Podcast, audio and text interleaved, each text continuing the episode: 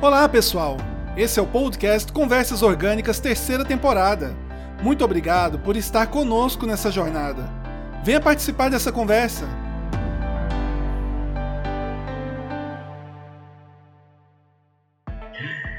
Saudações ouvintes! Hoje é sábado, mais um sábado, mais um episódio muito especial de nossas conversas orgânicas.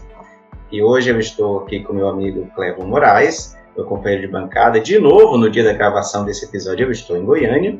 Eu também. E nós convidamos, é, o Clevo também, e nós convidamos uma pessoa que vai falar conosco, que é o Paulo César Melo. E o Paulo César é embaixador da inovação. Não, é Mas eu mentor. vou falar sobre mentor de inovação. Ok. É. É alguém que estuda e vive a inovação, e esse tema é muito recorrente, é um, um tema extremamente é, gratificante de falar sobre ele. Mas então vamos lá, Clevo, tudo bem com você? Você apresenta o nosso convidado. Opa! E aí, ouvintes, tudo bem com vocês? É, bom sábado aí para todos. Conversas orgânicas aí no ar. É, E aí, Paulo César, tudo bem com você? Opa, tudo bem? Tudo bem, Clevo Alcimar? Eh, Já começo agradecendo o convite, né? Dizer que é um prazer estar nesse bate-papo com vocês aqui. Oh, nós que agradecemos aí o seu tempo, viu? É... Ô, Paulo, você pode contar aí um pouquinho aí para os nossos ouvintes, é, um pouquinho de você, se apresentar aí, falar o que, que você faz hoje? Certo, certo. Ah, bom, bem rapidamente, eu gosto de começar a minha história dizendo minhas origens, né? Eu sou natural aqui de Goiás, sou aqui do interior, da cidade de Séries, e vim para Goiânia para me formar em ciência da computação pela Universidade Federal de Goiás. Hum, Eu sempre apaixonado por tecnologia, por inovação desde cedo, sem mesmo conhecer o termo inovação a fundo, né? E, e aí, durante a formação, durante as experiências profissionais, né, Deus foi encaminhando algumas novidades na minha vida, né, sem eu prever, né? Uhum. E aí eu comecei a lecionar, ministrar aula, né? E também na área. Isso me encaminhou para um mestrado, né? Junto da, da graduação, já emendei com um mestrado depois de ter desenvolvido um trabalho de iniciação científica dentro da universidade. E aí, é, a docência me fez é, chamar o mestrado como uma grande oportunidade de formação. E já trabalhando no mercado, né, tive ali um primeiro contato com a inovação dentro de uma empresa goiana. Mas desde o início da minha graduação, tive várias iniciativas empreendedoras. É, nunca imaginei também que. Eu não entrei na faculdade pensando em empreender, mas durante é, o curso isso foi nascendo, essa chaminha foi crescendo, né? E comecei ali dentro mesmo algumas iniciativas empreendedoras. Hoje eu digo que eu estou como professor universitário e também é, empreendedor na área de tecnologia junto com o agronegócio. E essa parte aí de, de empreendimento, hoje é, eu vi que você está aí é, desenvolvendo um produto, eu não sei se você já colocou no mercado, você quer falar um pouquinho aí pra gente do, do seu trabalho aí que você está fazendo hoje fora da Certo. faculdade? Então, vamos lá, vamos lá. É, bom, estamos desenvolvendo uma startup, né? Acho que eu não sei se o conceito é familiar para ouvintes, mas é uma empresa, ainda não é uma empresa, né? É um negócio que está surgindo, pequeno, tem o perfil de ser escalável, ser dinâmico, ser ágil. E estamos criando esse, esse, essa startup, né? Voltada para o agronegócio. Uh, isso surgiu ano passado. Né? Durante a pandemia, eu comecei a em conversas com colegas de outras áreas, e aí eu digo, né, reforço a importância de um network, que para mim, desde o início da graduação, acho que o mais importante que eu construí foi um network. E sempre procurei construir isso, e hoje eu passo para os alunos essa visão. Né? Se tem algo que você tem que levar da faculdade, além do conhecimento mínimo, mínimo ali, mas é um network dos seus colegas, dos professores e assim por diante, né? Então, diante desse network que eu tinha, eu conversando com os colegas, e aí, colega da área de direito, que foi pro agronegócio, e colega agrônomo, eles começaram a falar do agro, bom, de uma forma assim que começou a me instigar. Falei, puxa, esse negócio é bom, esse negócio tem potencial, esse negócio uh, tá grande e vai crescer ainda mais. E comecei a, a ficar apaixonado do agronegócio. Só que, enfim, eu nunca tinha né, atuado no agronegócio, não sou do agronegócio, né? Uh, no máximo sou um consumidor né, do agronegócio, né, como todos nós, né? Então, comecei a estudar um pouco né, sobre o agronegócio, os potenciais em relação à tecnologia que, que hoje tinha. E, e acho que muitos têm uma visão de que o agro não tem tecnologia, né? O agro ainda é longe de tecnologia. É, para quem está de fora, né? E aí quando eu comecei a adentrar, eu falei, meu Deus, quanta tecnologia tem no negócio, que, que, quanto já evoluiu, né? Isso, eu fiquei impressionado. E aí o ponto é, onde que a gente pode atuar? Onde que, onde que ainda existe demanda? Apesar de um avanço enorme, existe uma demanda iminente aí também de novas tecnologias para o agronegócio, novas soluções de tecnologia para o agronegócio.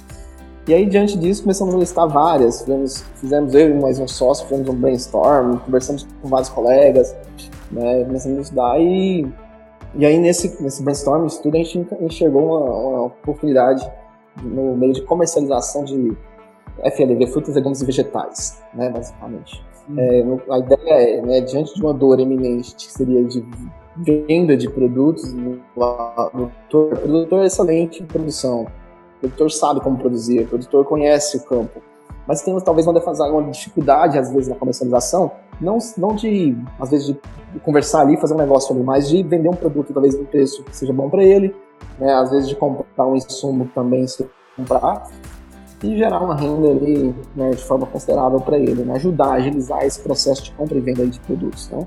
Produtos que eu faço com legumes vegetais. Fazer a, a intermediação, então.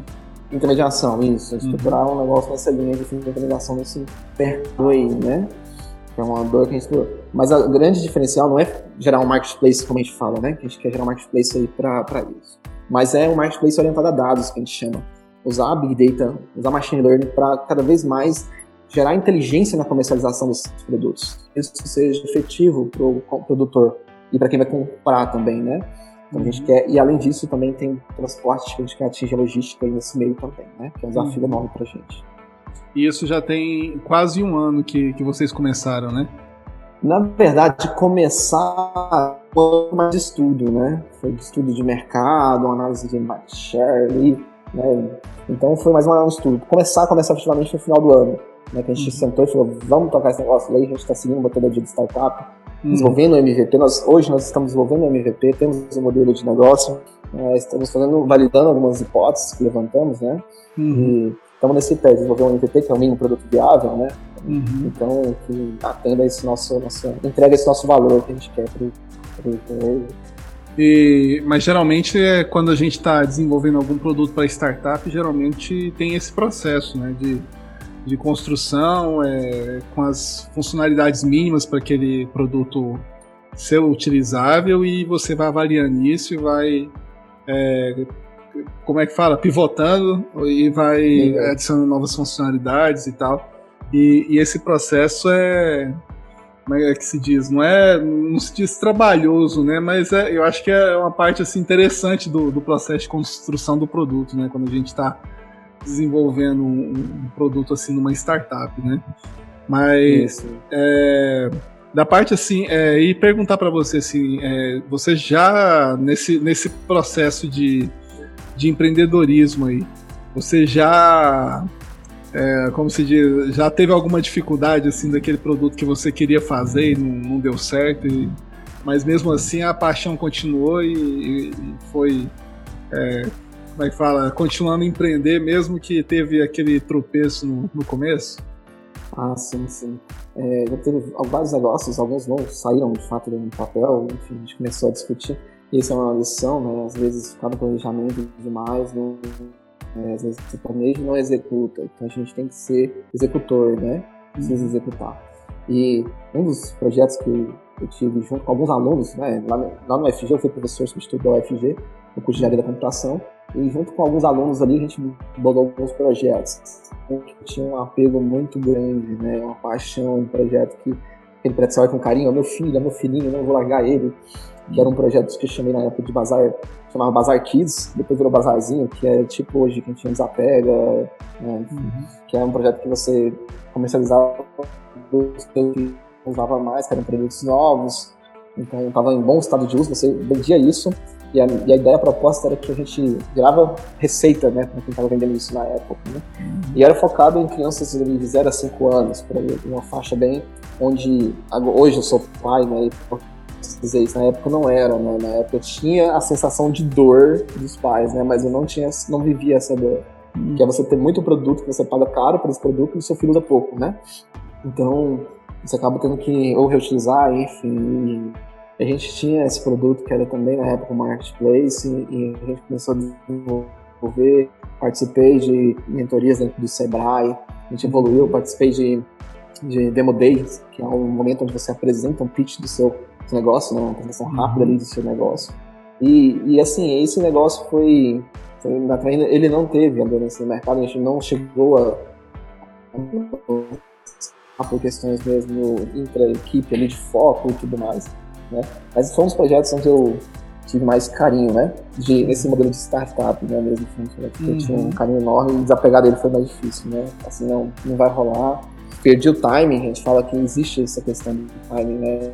O negócio de pegar atração, você vê que também tá no timing certo, né? Então passou esse time pra uhum. gente, né? Então a gente não abrir mão. Mas você falou aí da, da parte de, de mentoria.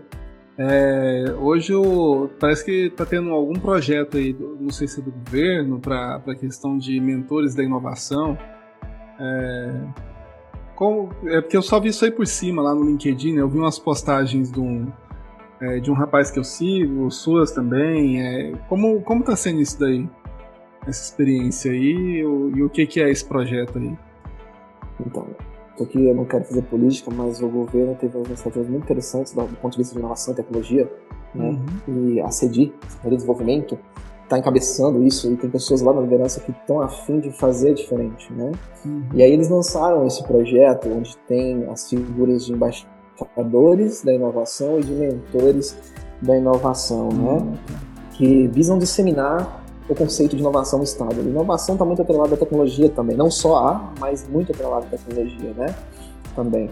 E aí a ideia, né? Bom, tentando diferenciar um pouquinho, ah, o que é o embaixador da inovação, qual é o papel de um mentor da inovação ali dentro, né? E para que, que esses stakeholders são importantes no conceito do ecossistema, que a gente fala tanto, que a gente precisa ter um ecossistema de inovação que fomente o surgimento de startups, de novos negócios, de que hoje o governo também, que é uma figura do ecossistema, ele participa ativamente, precisa participar ativamente desse incentivando discutindo as políticas né, de inovação. É, o embaixador da inovação é uma figura que tem o papel de disseminar é, programas, é, capacitações. Ela é uma figura que vai falar do que está tendo no momento, do que, que quais são as formações que as pessoas podem ter, quais cursos estão sendo fornecidos. Né? Eu, como estou no quadro hoje, Senar, tem alguns cursos de inovação para o negócio muito interessante, né? O Senar é uma figura que está crescendo muito aqui dentro do estado, dentro de algumas iniciativas, né? Então, eles, o embaixador ele é uma, uma função mais de comunicador, né? Então, a função de levar o, a inovação através de, da figura dele, né, de certa forma, comunicando a inovação para o fim, né? Que seja um empresário, um empreendedor, né, alguém que tem uma dor ali, tem uma empresa que quer inovar, falando inovação né, dentro da empresa, dentro da inovação. O mentor da inovação ele tem um papel mais próximo de um empreendedor, por exemplo. Na verdade, a figura dele ali dentro desse modelo é voltada para um empreendedor que está começando um negócio, por exemplo. Então, o empreendedor vai começar um negócio e, ah, eu tive uma ideia. Poxa, tá, mas para que caminho eu vou? Né, ter ideia todo mundo tem, né, tirar do papel de outras crianças, executar essa ideia, né, então o mentor é um que vai, é um como se fosse um facilitador. Ele vai chegar, levar uma metodologia, levar uma experiência, que eu acho que é o mais importante, né? Quando e aí o processo, voltando um pouquinho, o processo de, assim, de como que foi a escolha dos mentores. Né? Hoje eu sou mentor de inovação pela CEDI, mas como que foi esse processo? Existe uma entrevista que a gente faz, né? E através dessa entrevista é levantado perfis. Existe um perfil, uma estratégia onde precisa se mapear perfis que cubram, vamos falar assim, uma certa uma área, umas áreas de conhecimento que hoje tem mais demanda no estado. Por exemplo, agronegócio é uma demanda iminente dentro do estado. Nós temos outras áreas também que têm demandas aqui dentro, né? A parte de gerência de projetos, a parte mais de gestão e tudo isso. Então, você faz essa entrevista, né? E aí é traçado o seu perfil e vê se o seu perfil tem perfil de para tal função, né? E aí você tem esse perfil de você vai sentar com os empreendedores, você vai estar aí próximo dele, ajudando ele a descobrir a dor do, do cliente, ajudando ele a mapear quem é o cliente, visualizar isso, e toda uma estratégia que, que faça com que ele gere um produto, mas já gere um produto inovador, que é diferente de um produto novo que seja que nunca teve no mercado, né, vamos dizer assim. Então o papel do mentor é que é mais próximo do empreendedor, ele está ali para ajudar, para facilitar o caminho das pedras, né, que o empreendedor vai passar. É, mas isso aí é só para Goiânia ou, Ou tem para assim para o estado em, como um todo e como é que as pessoas podem ter acesso a, a, a esse programa?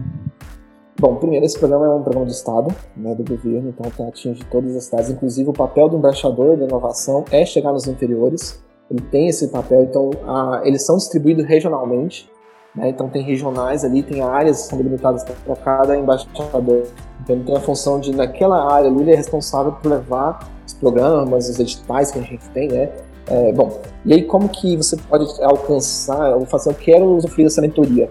Geralmente hoje a mentoria ela não é tipo assim, ah, eu quero ter uma ideia aqui e quero chegar até o Paulo ali através da CEDI, mentor de inovação. Não, você não chega diretamente. Não pelo programa da CEDI, vamos dizer assim, né?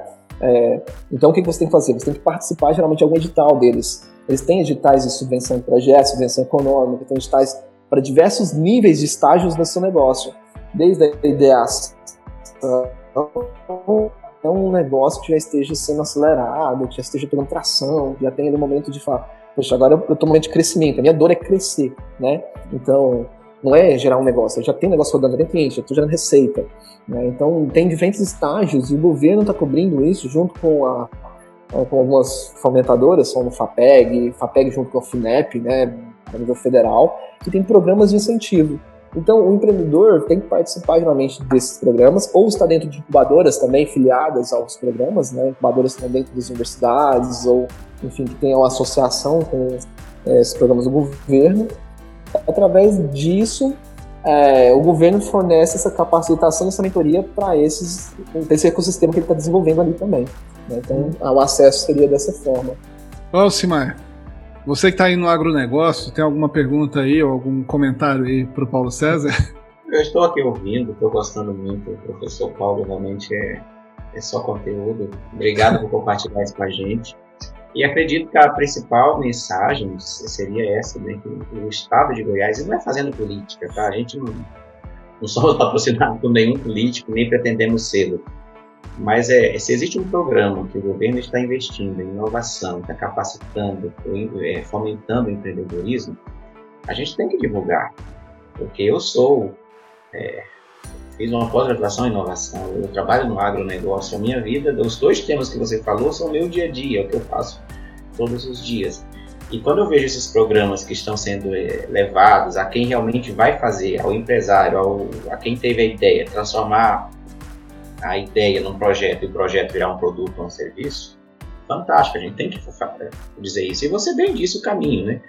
É, tem, é, são as incubadoras, participar dos programas, então é mais buscar mais informações. Eu só queria perguntar se existe algum, assim, qual é o primeiro passo? Ele vai, a pessoa que precisa desse serviço, dessa mentoria, ela vai procurar onde? Se ela está lá no interior, se ela está em Goiânia, como é que funciona, Paulo? Certo. Uh, bom, então, primeiro que o, o, Sebrae continua sendo referência, né, para uhum. negócios, para empreendedorismo. Então, o Sebrae tem um conjunto de empreendedores lá, de mentores e empresários que auxiliam.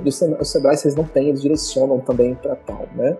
Então, e em Sebrae eu falo porque o Sebrae, é, vamos falar assim, em termos de alcance interior, você consegue acessar as unidades do Sebrae, né? É, fora isso, né, eu recomendo, como eu tenho feito, eu é engraçado que eu estou nas duas pontas hoje, né, vamos dizer assim, eu estou como mentor da inovação, porém eu estou participando atualmente dentro da minha startup, a Easiagri, de um programa de formação que é do Senar, que é o do Campo Lab, né, uhum. né, que é fornecido pelo governo, pelo Senar, né, e dentro desse programa a gente acessou esse programa através de um edital, né, que ali você metia a sua ideia, depois você tinha um papel de apresentar a sua ideia, defender a sua ideia, e dentro disso a gente entrou. E aí a gente tem todo um processo de capacitação dentro ali, preparação do pitch, do negócio. E aí é, desse programa a gente sair daí já com um mínimo negócio ali e a partir daí crescer por conta própria, né? Então, como que a gente acessou isso, do ponto de vista de empresa empreendedor? Como que eu busquei isso? Através uhum. dos canais, os canais mesmo do governo, né? Porque talvez não tenha uma agência do Senar na cidade de onde está ouvindo isso, por exemplo, né? Ah, não tem como, não tenho contato, eu sou do agronegócio, não tenho contato com o Senar. Ah, não, minha ideia aqui é. Eu não tenho, não tenho uma entidade do governo que pode me auxiliar, né, qualquer que seja ela. Então, os canais dessas entidades que estão abertos aí, da FAPEG, da FINEP, da Federal, né, e outros tantos fomentadores que nós temos aqui, eles estão abertos ali e lá tem todas as discriminações dos estágios. Você vai ver lá. Mas qual que é o estágio? A ideação tá aqui os programas que estão abertos. Geralmente eles não ficam abertos full time, né? Ou seja, né, todo tempo. Eles têm períodos de abertura, né? Sim. Mas, assim, existe hoje uma rede, vamos falar assim, se você tem um negócio que você considera como startup para iniciar esse negócio, hoje o ecossistema goiano é muito aberto, no sentido de que, ah, eu não preciso vezes para edital para estar em contato com o Paulo, por exemplo a comunidade é muito aberta, ela é muito junta para crescer. A gente ainda, vamos lá, assim, a gente tem engatia em relação ao cenário nacional e cenário mundial, né? Mas a gente tem essa cultura de ajudar e de networking fortalecido, né? Então existe um grupo no Telegram, Startup Go, que é uma comunidade de startups aqui de, de Goiás, onde lá todo mundo se ajuda. Né? Todo mundo se ajuda no sentido de fortalecer isso. E os embaixadores da inovação estão lá, os mentores da inovação estão lá. Ou seja, a gente está lá para ajudar. Todo mundo está lá para se ajudar. Eu sou empreendedor, eu sou mentor, então, mas eu sempre estou aprendendo com quem está lá também. Né? São os canais, os meios de acessar isso, né? Então, eu acho que existe. Correto, correto, perfeito. Eu gostei quando você falou da, da, da experiência aí que o Cleo perguntou sobre o mentoria, né? O que, que faz o mentor? Bom, o mentor nada mais é do que compartilhar a experiência tentando encurtar o caminho, né? Do mentorado, porque é, não, não é, é, impossível você ter uma experiência se você não passou por aquilo, você não tem experiência. Uhum. Mas show de bola, é, é, fantástico saber de tudo isso. Então é isso. vai lá. Não, é isso. É, a gente já está com o tempo avançado aqui e agradecer também aí o, o Paulo César aí pelo seu tempo, pelas explicações. É, muito obrigado aí, Paulo. Eu sei que a agenda aí não está não tá fácil aí, mas Obrigado aí pelo tempo, viu? Você quer deixar aí uma mensagem final aí para os nossos ouvintes? Certo. Eu, eu que agradeço né, a oportunidade de estar batendo esse papo aqui. Acho que é um papo bem formal, acho que a gente tem que fazer isso mais vezes. Né? As pessoas precisam dar uma forma de compartilhar o conhecimento. Eu sempre carreguei isso comigo. Por isso que hoje eu sou professor e acho que eu caí lá por acaso, mas eu amei o que eu amo o que eu faço por isso, por compartilhar aquilo que eu sei e por aprender muito com, com os meus alunos. Uma mensagem que eu digo foi uma reflexão que eu fiz de um amigo falou assim, cara, passa um pouquinho sobre a sua história, né? Faz um briefing da sua história, né? E aí nesse briefing eu tava pensando, fazendo sobre meu propósito, pensando sobre a minha vida, e me veio uma frase na cabeça que hoje reflete muito como eu vivo, né? A frase é essa, eu gostaria de compartilhar com vocês. Que a grande obra da sua vida sempre será a próxima página, até que um dia não haverá mais próxima. Aí o livro passará a ser a grande obra. Então, reflitam sobre isso, né? O que você está fazendo hoje para que quando você for, o que você está deixando de legado, né? Acho que a mensagem é essa. Qual é o livro que você está escrevendo hoje vai ficar para a posteridade, posteridade aí, né? Então, hum. eu tenho pensado muito nisso, tenho conduzido as minhas ações nesse sentido, de deixar um legado, né? Pelo menos positivo aí, né? Hum. Obrigado, Paulo. Obrigado aí pela, pela mensagem. É, e Alcimar, hoje eu vou deixar você finalizar aí o nosso podcast, hoje você ficou caladinho. Então deixar aí você finalizar e valeu aí, pessoal, por, por ter nos escutado, viu? Você me deixou com a tarefa mais difícil, né, Caio? Bom, professor Paulo, muito obrigado pelo seu tempo, pelo compartilhar, por compartilhar o conhecimento, pela mensagem final. Gostei muito porque nesse podcast, a nossa descrição, se você verificar, é, é um podcast de seres humanos para seres humanos. A gente fala muito de empreendedorismo, a gente fala de muitos assuntos, mas o nosso foco central sempre foi o ser humano. Então, a sua mensagem fechou. Só agradecer a você, ao Clevlon e a você que nos ouviu até aqui. Que vocês tenham um sábado abençoado, uma boa semana e até o próximo episódio. Até lá.